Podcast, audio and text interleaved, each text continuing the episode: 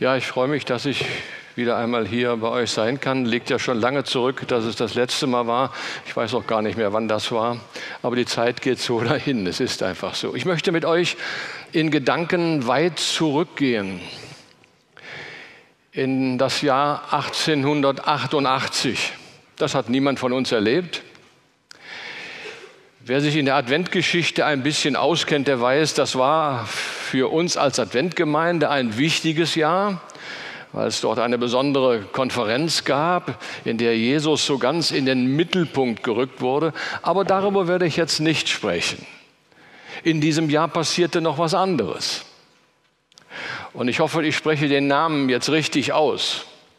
Alfred Nobel war an diesem Morgen im Jahr 1888 aufgestanden und tat das, was er jeden Morgen machte. Er ging nach draußen und holte sich die Tageszeitung.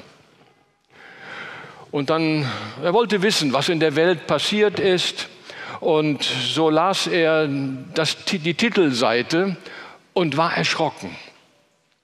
Vorne auf der Titelseite der Zeitung stand in großen, fetten Buchstaben, Alfred Nobel ist tot.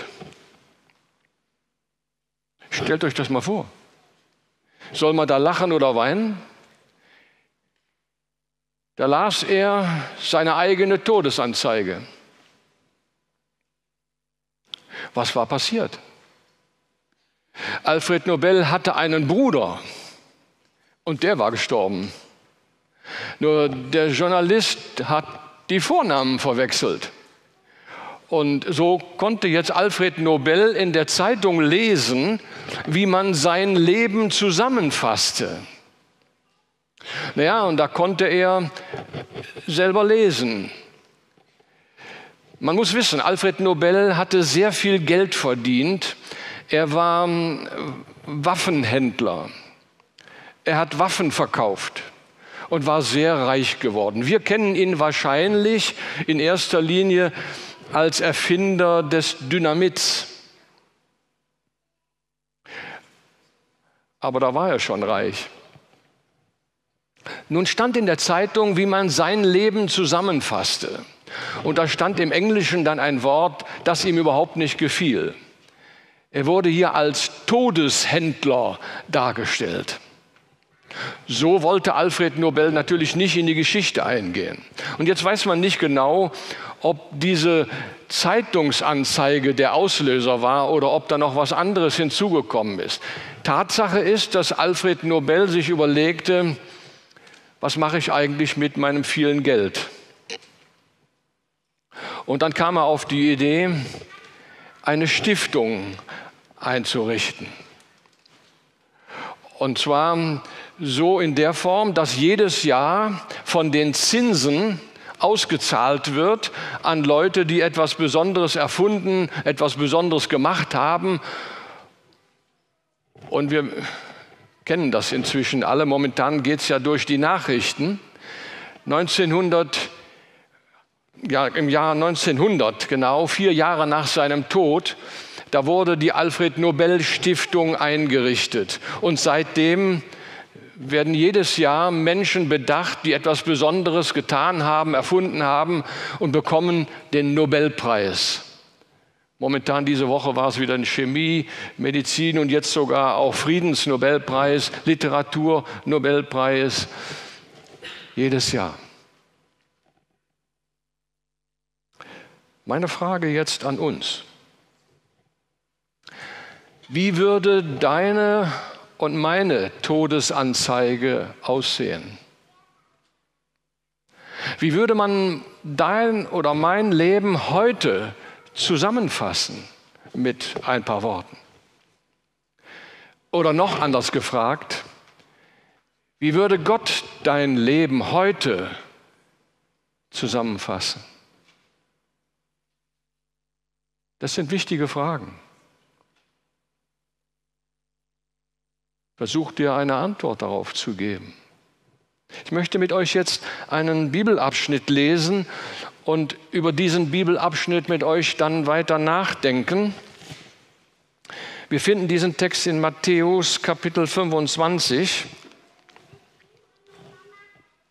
Und ich lese dort den ganzen Abschnitt. Matthäus Kapitel 25 ab Vers 14. Es ist wie mit einem Menschen, der außer Landes ging. Er rief seine Knechte und vertraute ihnen sein Vermögen an. Dem einen gab er fünf Zentner Silber, dem anderen zwei, dem dritten einen. Jedem nach seiner Tüchtigkeit und zog fort. Sogleich ging der hin, der fünf Zentner empfangen hatte, und handelte mit ihnen und gewann weitere fünf dazu. Ebenso gewann der, der zwei Zentner empfangen hatte, zwei weitere dazu. Der aber einen empfangen hatte, ging hin, grub ein Loch in die Erde und verbarg das Geld seines Herrn. Nach langer Zeit kam der Herr dieser Knechte und forderte Rechenschaft von ihnen. Da trat herzu, der fünf Zentner empfangen hatte und legte weitere fünf Zentner dazu und sprach, Herr, du hast mir fünf Zentner anvertraut, siehe da, ich habe damit weitere fünf Zentner gewonnen. Da sprach sein Herr zu ihm, Recht so, du tüchtiger und treuer Knecht.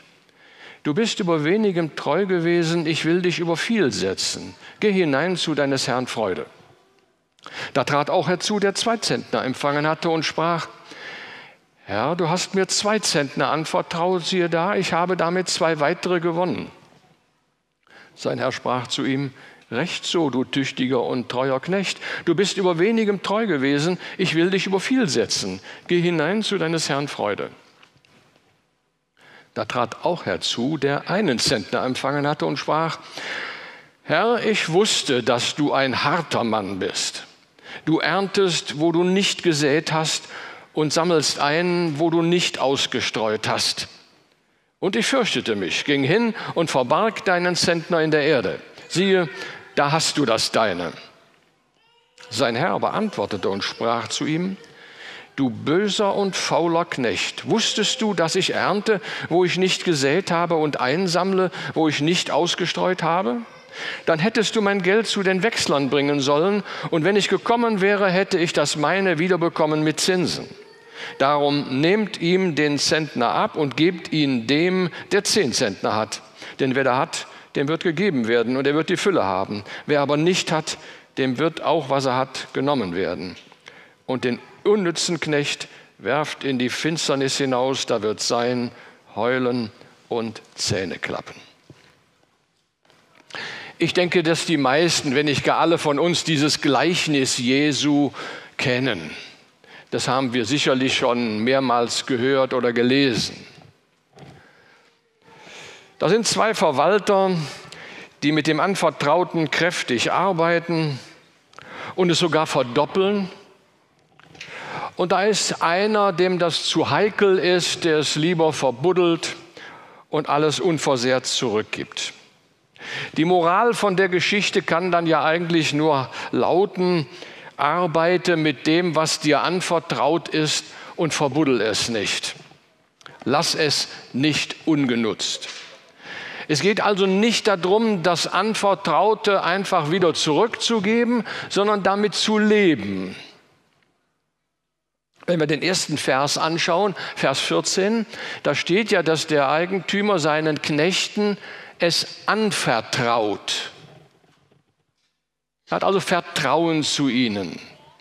Der Eigentümer geht ja ein Risiko ein. Denn seine Knechte könnten ja in seiner Abwesenheit das Ganze versemmeln. Aber er vertraut ihnen. Er gibt es ihnen. Wer ist der Eigentümer? Ist auch nicht schwer, das hier herauszufinden. Das kann doch nur Gott sein. Gott ist derjenige, der gibt. Er vertraut an. Und wir haben in den Psalmen einen Satz, der das Ganze ganz einfach ausdrückt. Dem Herrn gehört die ganze Welt und alles, was auf ihr lebt. Einfacher kann man es ja nicht sagen. Gott gehört alles. Alles. Wer schon mal in Amerika war, der weiß, dass es in Amerika eine Green Card gibt, eine grüne Karte. Wer in Amerika arbeiten und leben will, der braucht diese Green Card, sonst kann er dort nicht legal arbeiten und leben. Und ich übertrage das jetzt einfach mal auf uns. Hat Gott uns nicht quasi auch so eine Green Card gegeben, anvertraut? Wir dürfen auf diesem Planeten hier leben, arbeiten. Er wird irgendwann zurückkommen, ja? Und er wird uns fragen, was hast du damit gemacht? Wir sind Haushalter von dem, was Gott uns anvertraut hat. Wir sind nicht Eigentümer. Der griechische Grundtext hier von diesem Gleichnis ähm, gebraucht ein Wort, das wir auch kennen. Luther hat ja hier mit Zentner übersetzt. Da können wir im Alltag äh, eigentlich nichts mit anfangen. Aber im griechischen Grundtext steht ein Wort, das wir auch in unsere Sprache äh, bringen können. Talentes. Talente. Gott verteilt Talente. Was ist das? Was meinen wir, wenn wir von Talenten die Rede sprechen? Ähm, so mancher hat ja Schwierigkeiten, ähm, wenn man darüber sprechen will. Also wenn ich jetzt durch die Reihen gehen könnte und jeden mal fragen könnte, sag mal, was hast du für Talent, für ein Talent oder mehrere Talente? Die Zeit haben wir nicht. Aber ich kann mir vorstellen, dass der eine oder andere vielleicht erst mal überlegen muss, was habe ich denn eigentlich für Talente? Darf ich mal fragen, wer hat schon mal einen sogenannten Gabentest gemacht? Darf ich mal Hände sehen? Oh, da sind da doch einige Hände da. Es gibt ganz gute Gabentests. Und wer noch keinen gemacht hat und Interesse daran hätte, erkundigt euch, es gibt gute Gabentests. Und ich kann mir gut vorstellen, wenn ihr so einen Test dann mal macht, dass ihr am Ende vielleicht erstaunt seid, wie ich soll das als Talent haben, habe ich ja noch gar nicht gewusst. Ist das überhaupt wirklich ein Talent? Wir haben vielleicht sehr begrenzte Vorstellungen von den Talenten, die Gott uns anvertraut hat. Manchmal ist es ja auch gut, wenn jemand kommt, der uns gut kennt und uns mal so in die Seite stößt und sagt, du hör mal, ich kenne dich jetzt schon eine ganze Weile, du hast eine besondere Gabe. Und dazu möchte ich eine kleine Geschichte auswählen. Diese Geschichte, die ist auch verfilmt worden und im Fernsehen auch schon erschienen. Äh, vielleicht kennt ihr diesen Film, diese Geschichte. Der Titel ist nicht ganz deutsch. Äh, Good Will Hunting. Will ist ein Name. Also Good Will Hunting. Ähm, deutsche Übersetzung äh, gibt es eigentlich für den Film nicht. Will ist ein junger Mann, straffällig geworden, müsste eigentlich ins Gefängnis wandern, aber der Richter war gnädig. Aber wenn es beim nächsten Mal passiert, bist du dran. Was macht Will? Will arbeitet als Putzmann an der Uni. Also nicht als Putzfrau, sondern als Putzmann. Also er macht die Räumlichkeiten da immer sauber. Eines Tages hat der Matheprofessor eine, in seiner Vorlesung eine Aufgabe an die Tafel geschrieben, von der er sicher war, die kann keiner lösen. Er hat dann nur vergessen, die abzuwischen. Und so sind dann die Studenten alle weg und Will kommt zum Saubermachen. Und er sieht die Aufgabe an der Tafel und löst sie während des Saubermachens mit links. Und als dann der Professor wiederkommt in seine nächste Vorlesung, sieht er die Lösung und sagt, das kann doch nicht wahr sein. Das kann eigentlich keiner meiner Studenten gewesen sein. Wer war das? Und so lernt er Will kennen und möchte aus ihm natürlich jetzt etwas machen. Will hat ja besondere Fähigkeiten, aber Will will nicht. Sagt er, nö, ich bleib Putzmann. Und dann ist in diesem Film, in dieser Geschichte ein Gespräch mit einem seiner Kollegen, seiner Freunde, seiner Clique. Und das ist ja deftig dort dann in diesem Gespräch. Der, der, der arbeitet auf dem Bau, der Kollege, und sagt, Mensch, Will, du hast jetzt einen Sechser im Lotto gewonnen, aus dir kann jetzt was werden. Ich arbeite hier auf dem Bau, ich mache mir die Knochen kaputt. Ähm, du könntest jetzt was anderes machen. Und du willst nicht. ich hau dir gleich einer rein. Ähm, ja, er wird wieder straffällig, müsste jetzt ins Gefängnis. Der Professor setzt sich für ihn ein. Naja, ich breche die Geschichte ab, sie geht gut aus. Aber ist das nicht genau das, was Jesus in dem Gleichnis gesagt hat? Nutze doch deine Fähigkeiten, die du hast. Verbuddel sie nicht. Sei vielleicht nicht zufrieden mit dem, was du bereits entdeckt hast. Wir haben ja alle unterschiedliche Talente. Der eine das, der andere das, der eine mehr als der andere. Wir sind sehr unterschiedlich. Ja, da gibt es, da gibt es Leute, die haben förmlich goldene Hände. Was die anpacken mit ihren Händen, das gelingt. Handwerklich super. Ja, so wie mein Schwiegersohn oder unser jüngster Sohn, was die anpacken, das funktioniert und die schaffen alles. Ich nicht. Man hat mir als kleinen Jungen gesagt, du hast zwei linke Hände. Und das habe ich geglaubt. Das heißt, immer wenn es was zu tun gab, ich habe ja linke Hände, kann ich nicht.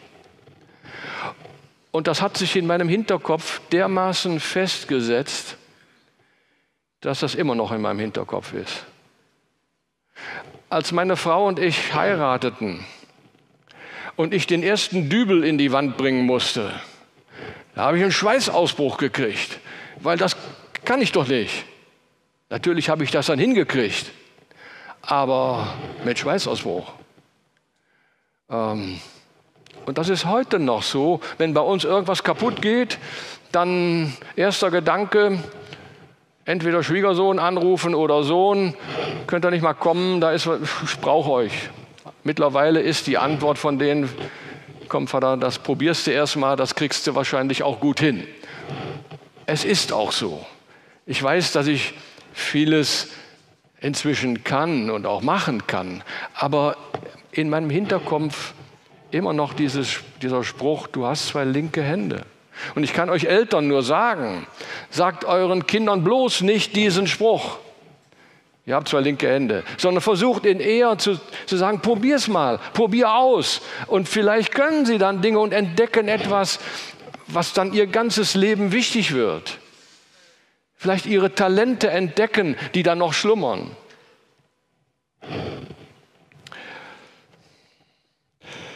Es können aber auch Bereiche sein, die auf den ersten Blick vielleicht gar nicht so wie Gaben aussehen, wie Talente. Da hat jemand vielleicht von Kind auf eine körperliche Beeinträchtigung. Gabe Gottes? Oder da ist jemand in Abhängigkeit geraten und weiß nicht, wie er da wieder rauskommen soll. Talent, Gabe Gottes, was mache ich damit? Und dann passiert vielleicht Folgendes, dass derjenige, der diese Einschränkung an sich erlebt, dass er jemand trifft, der die gleiche Einschränkung hat, die gleiche Abhängigkeit erlebt. Und die zwei können sich plötzlich gut unterhalten, weil sie verstehen, was der andere fühlt, wie es dem anderen geht. Ich habe von den anonymen Alkoholikern viel gelernt. Ich habe eine ganze Zeit lang mit Alkoholikern auch zu tun gehabt und auch in, in unserem adventistisch geleiteten äh, Alkoholtherapiezentrum in Örl äh, das geleitet mit über 100 Betten. Da kommen al trockene Alkoholiker zusammen, setzen sich in einen Kreis und tauschen sich aus. Beginnen dann so, ich heiße Fritz oder Agathe und ich bin Alkoholiker.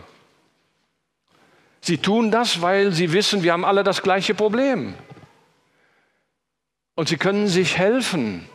Plötzlich haben sie die Gabe, dem anderen Mut zu machen, dem anderen zuzusprechen. Du, ich weiß, wie es dir geht. Komm, wir falten die Hände zusammen.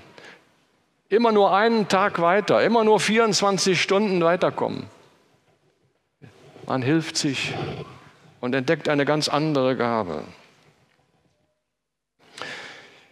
Wo will Gott mich haben? Was ist meine Aufgabe? Was ist mein Talent, meine Berufung? Junge Leute stellen sich ja irgendwann diese Frage. Und ich sehe auch etliche junge Leute hier im Raum. Äh, ich weiß nicht, wie weit ihr in eurer persönlichen ähm, Planung seid, ob ihr schon in einer Ausbildung drin seid, ob ihr im Studium drin hängt. Aber irgendwann sind die Fragen ja da. Was will ich machen? Was soll ich machen mit meinem Leben? Und ich habe ja viele Jahre mit jungen Leuten zusammengearbeitet. Und ich habe es erlebt, dass junge Leute dann ja ein, eine Lehre angefangen haben oder ein Studium und dann nach einer kurzen Zeit oder nach einem Semester oder einem Jahr festgestellt haben, ach, das ist nicht mein Ding. Und dann abgebrochen haben. Was Neues angefangen haben. Und ich weiß, dass mancher dann äh, an den Punkt kam sagte, jetzt habe ich Zeit verplempert. Jetzt habe ich Zeit verloren. Stimmt das? Habe ich wirklich Zeit verloren oder Zeit verplempert, wenn ich auf der Suche bin nach dem, lieber Gott, wo willst du mich hinhaben? Was sind denn meine, meine Gaben? Was, äh, was kann ich? Was soll ich einsetzen? Ja, es kann sein, dass man dabei vielleicht auch so manchen Umweg gehen muss. Ich habe vor einiger Zeit ein Buch gelesen mit dem Titel Wofür es gut geht, gut ist. Ähm, Peter Wagner hat das geschrieben. Ähm, ich glaube, er arbeitet jetzt für die Bildzeitung. Vorher hat er mal bei der Süddeutschen Zeitung gearbeitet. Peter Wagner hat in Deutschland Leute befragt. Wie denken sie über ihr Leben? Wie ist ihr Leben bis jetzt gelaufen? Und wenn man dieses Buch liest, diese Interviews, dann sieht man, dass da immer wieder Menschen sprechen, die an Weichenstellungen in ihrem Leben gekommen sind und auch Umwege gegangen sind. Da liest man von einem Mann, ja, der war Arzt. Und er sagt, ja, ich war, ich war trotzdem nicht zufrieden. Ich habe genug Geld verdient, ja, aber ich war gar nicht glücklich. Eigentlich wollte ich Tischler werden. Und dann sagte er, ich habe tatsächlich meine Praxis geschlossen. Und ich bin Tischler geworden. Und jetzt, jetzt denke ich, bin ich auf dem richtigen Weg. Man liest da von einem jungen Mann, der auf dem Bau gearbeitet hat und festgestellt hat, ja, ich glaube, ich kann mehr, ich möchte auch mehr, ist dann noch zur Abendschule gegangen, hat ein Studium angefangen und hat einen akademischen Grad noch erreicht. Natürlich hat das länger gedauert. Ein Umweg. Aber wenn man dann doch an den Punkt kommt, wo man sagen kann, das ist es, da bin ich jetzt am richtigen Platz, da kann ich meine Gaben einsetzen, dann ist es doch gut. Wenn ich hier von mir über mich selber nachdenke, dann muss ich sagen, dann habe ich in meinem Leben auch etliche Weichenstellungen erlebt. Ich bin ja jetzt Rentner schon ein paar Jahre, habe all die Berufsjahre hinter mir. Ich erinnere mich an einen Moment, wir waren jung verheiratet und eigentlich wollten wir, so war unsere Planung, nach Amerika gehen. Ich wollte an der Andrews University weiter studieren und wir hatten schon geguckt, wo lassen wir unsere Möbel. Ja, und dann saßen wir an einem Sonntagmittag beim Mittagessen und dann kommt ein Anruf aus Hannover. Lieber Bruder Machel, wir sitzen hier zusammen und wir überlegen, wie es für unsere Vereinigung weitergeht. Ich soll dich fragen, ob du bereit bist, als Jugendmann zu uns zu kommen. Ich gebe dir 20 Minuten Zeit, dann rufe ich dich wieder an. Super. Da war ja nichts mehr mit Mittagessen. Äh, wir haben es auch nicht in 20 Minuten geschafft. Wir haben da wirklich mit Gott ringen müssen. Lieber Gott, was willst du jetzt von uns? Rechts, links, wo willst du uns hinhaben?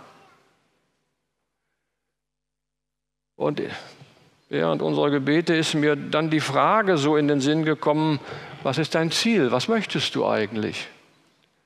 Und mir ist bis heute nie der Gedanke gekommen, dass ich Lehrer, Dozent an einer unserer Schulen oder Einrichtungen sein sollte. Ich habe mich dazu nie gerufen gefühlt. Wollte Prediger werden. Und so hatten wir uns dann damals entschieden, okay, wir gehen halt nicht nach Amerika, gehen wir nach Hannover. So sind die Wege gegangen. Ich bin überzeugt, Gott wäre auch mit uns nach Amerika gegangen. Aber unser Leben wäre wahrscheinlich anders verlaufen. Aber so ist Gott mit uns halt diesen Weg gegangen. Und ich muss sagen, wenn ich so zurückschaue, da sind so viele Erinnerungen an Jugendbegegnungen. Und wenn ich jetzt so in die Gemeinden noch komme, äh, sind ja alle älter geworden, ich auch. Aber da begegnet mir so mancher, der sagt, du weißt du noch, was wir da gemacht haben und wo wir zusammen waren und wie auch immer. Und dann freue ich mich ganz einfach, dass jemand den Weg im Glauben weitergegangen ist. Dass das alles auch vielleicht ein bisschen beigetragen hat, dass junge Leute damals den Weg zu Jesus gefunden haben und den Weg mit Jesus gehen konnten. In den Jahren danach ist noch so manche Weichenstellung gekommen. Und immer wieder die Frage, lieber Gott, was willst du? Rechts, links, wohin? Nicht immer einfach, dann eine Entscheidung zu treffen.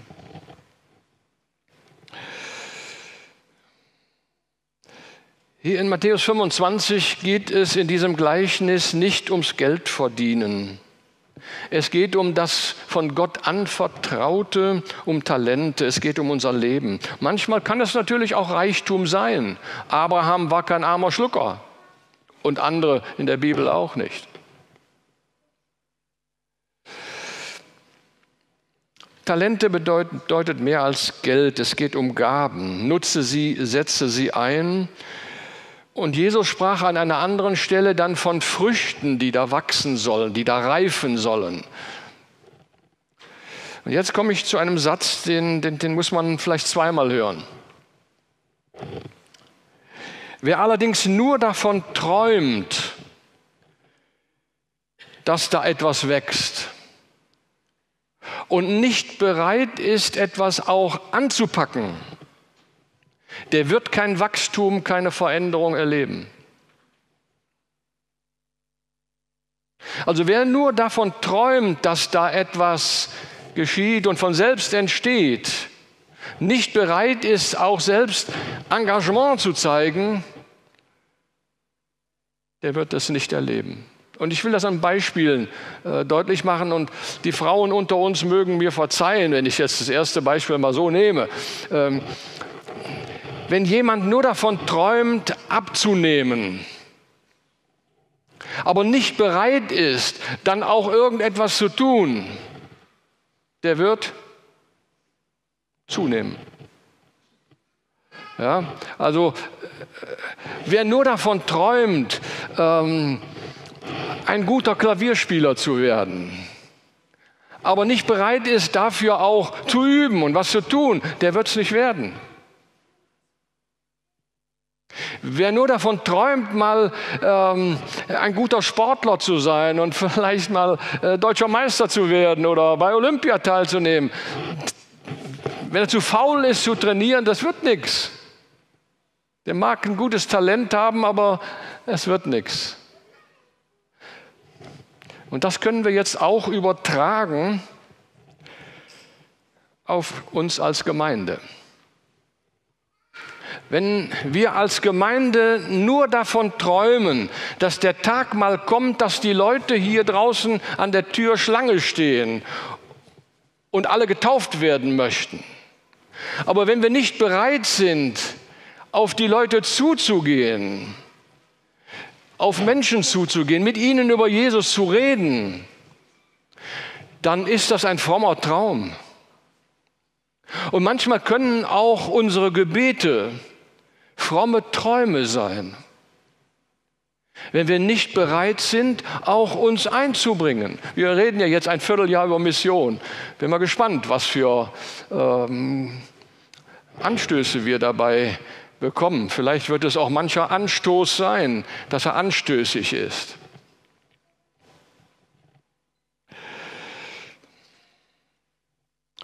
Ist es nicht gerade der Dritte im Gleichnis, der uns besonders ins Auge fällt, der hat ja nur ein Talent bekommen. Die anderen beiden, der eine fünf, der andere zwei, er nur eins. Der ist doch benachteiligt gewesen. Frage, bist du mit deinem Talent, das du hast, zufrieden? Ganz ehrlich. Bist du zufrieden mit dem, was Gott dir anvertraut hat? Oder kommt bei dir manchmal so der Gedanke auf, ja lieber Gott, weißt du, wenn du mir ja, die Gabe von der oder dem gegeben hättest, ja dann, dann könnte ich ja mehr. Äh, aber mir hast du ja nur das gegeben und ja, das können ja andere auch. Also von daher, das lohnt sich ja gar nicht, da, da was zu machen. Ähm, lassen wir es liegen. Ja? Bist du zufrieden mit dem, was Gott dir gegeben hat? Und bist du auch bereit, das einzusetzen?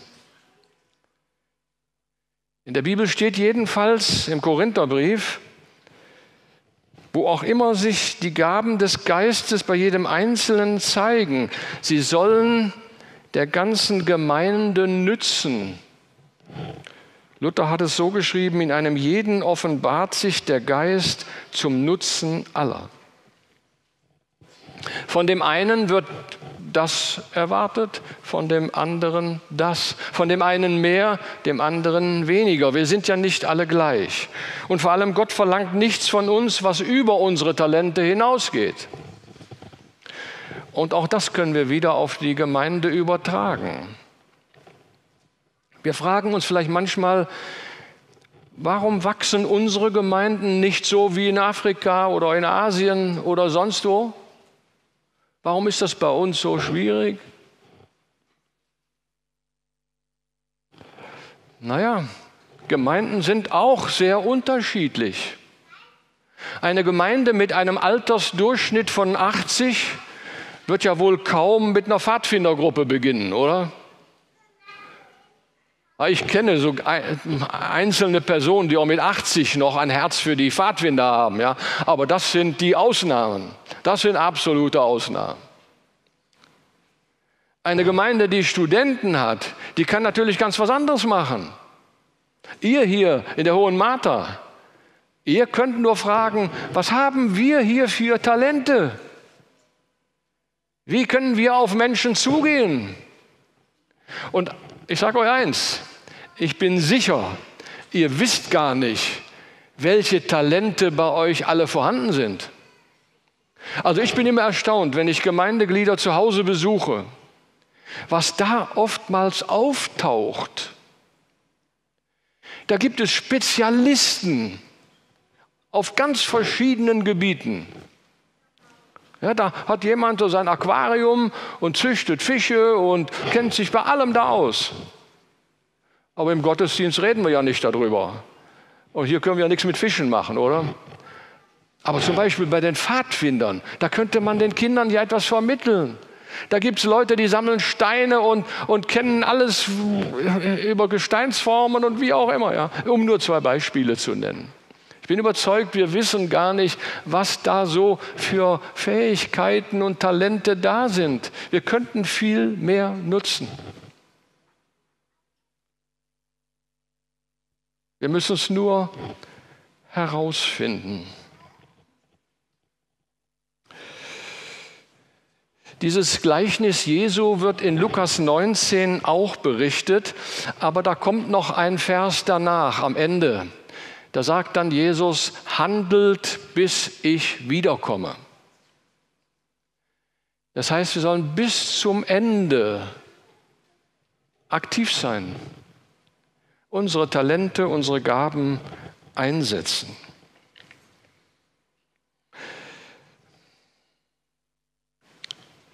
Wir sollen bis zum Ende Salz und Licht in dieser Welt sein. Wir sind Haushalter des von Gott anvertrauten Lebens. Und hier komme ich jetzt ein bisschen schon auf den Nachmittag hin zu sprechen. Heute Nachmittag wurde ja schon angekündigt, werde ich über Patientenverfügung, Vorsorgevollmacht und Testament äh, sprechen und auch ganz konkret äh, mit all denen, die dazu kommen, die das noch nicht gemacht haben, das anschauen, damit die dann hinterher heute Abend genau wissen, was zu tun ist und das dann auch machen können. Ähm, das ist ja so ein Thema. Soll ich mir überhaupt Gedanken machen über mein Lebensende, wie das dann mal so irgendwann vielleicht zu Ende geht? Die jungen Leute denken sowieso meistens nicht daran, können aber mit dem Motorrad morgen gegen eine Wand donnern und dann liegen sie da im Koma, äh, Gehirn kaputt, Herz schlägt noch, ja, und dann liegen sie vielleicht jahrelang an Schläuchen im Krankenhaus, weil die Ärzte das ja gar nicht abstellen dürfen, ja, wenn keine Patientenverfügung vorliegt. Also das gilt für jung wie alt. Es ist einfach so. Ich denke nur an Jesus, als Jesus am Kreuz war. Was hat Jesus am Kreuz gemacht? Jesus schaute vom Kreuz herunter und wer stand da? Da stand Maria und daneben stand Johannes. Und Jesus sprach vom Kreuz herunter, Johannes, das ist jetzt deine Mutter, kümmere dich um sie. Und Maria, das ist jetzt dein Sohn, der wird sich um dich kümmern. Damals gab es keine Sozialversicherung, keine Rente, äh, all das, was wir heute haben, gab es alles nicht. Jesus am Kreuz, man muss sich das mal vorstellen, er macht Vorsorge für Maria. Wir haben heute ganz andere Möglichkeiten, auch über das Ende unseres Lebens uns Gedanken zu machen.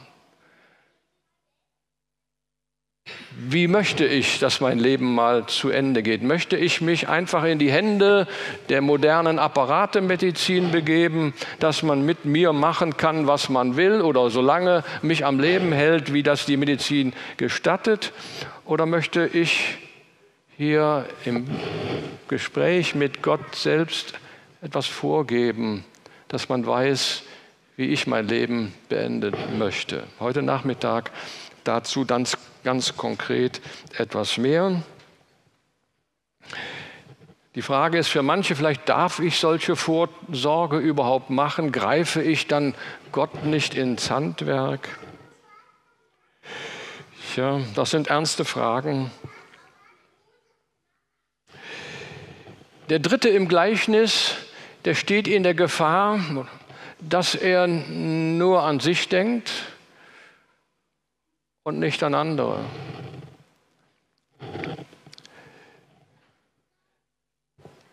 Vers 27 hier in dem Gleichnis, da sagt der Eigentümer, dann hättest du mein Geld zu den Wechslern bringen sollen und wenn ich gekommen wäre, hätte ich das meine wiederbekommen mit Zinsen.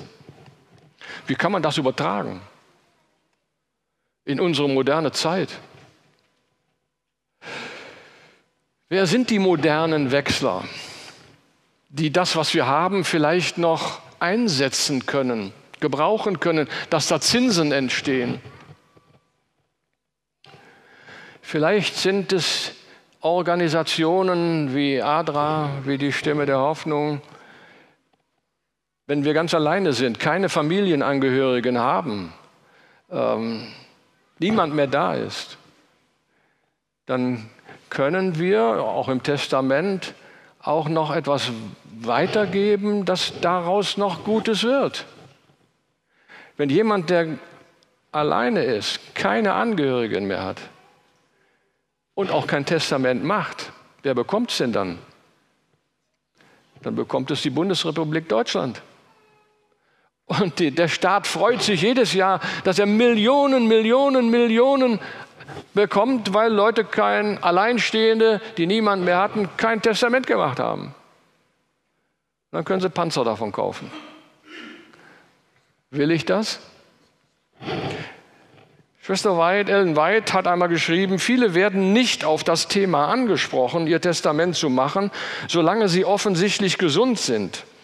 Doch unsere Geschwister sollen weislich alle Vorsorge treffen.